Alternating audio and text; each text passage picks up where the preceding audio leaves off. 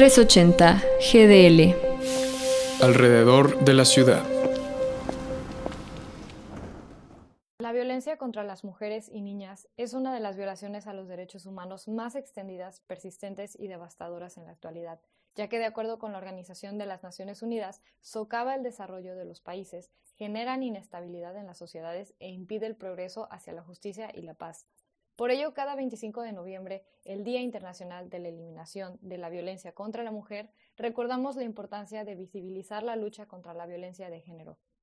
Según la Ley General de Acceso de las Mujeres a una vida libre de violencia, es cualquier acción u omisión basada en su género que les cause daño o sufrimiento psicológico, físico, patrimonial, económico, sexual o la muerte, tanto en el ámbito privado como público.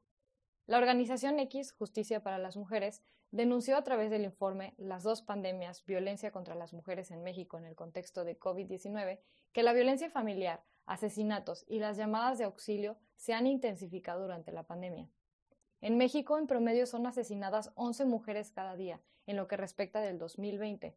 En tan solo el mes de abril, el total de llamadas relacionadas con violencia sexual, familiar y contra las mujeres se traduce en un promedio de 143 llamadas por hora, y la Red Nacional de Refugios documentó un aumento en la atención brindada a 12.710 mujeres, niñas y niños.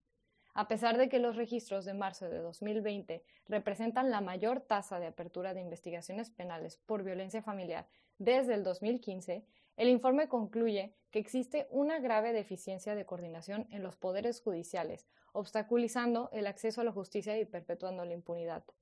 Para las organizaciones no gubernamentales existe una falta de estrategia y políticas por parte del Estado que contribuyan a hacer frente a la violencia contra las mujeres, no solo durante el confinamiento, sino desde años atrás.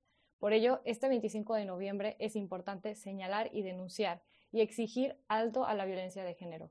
Les habla Marifer Latuada para 380 GDL.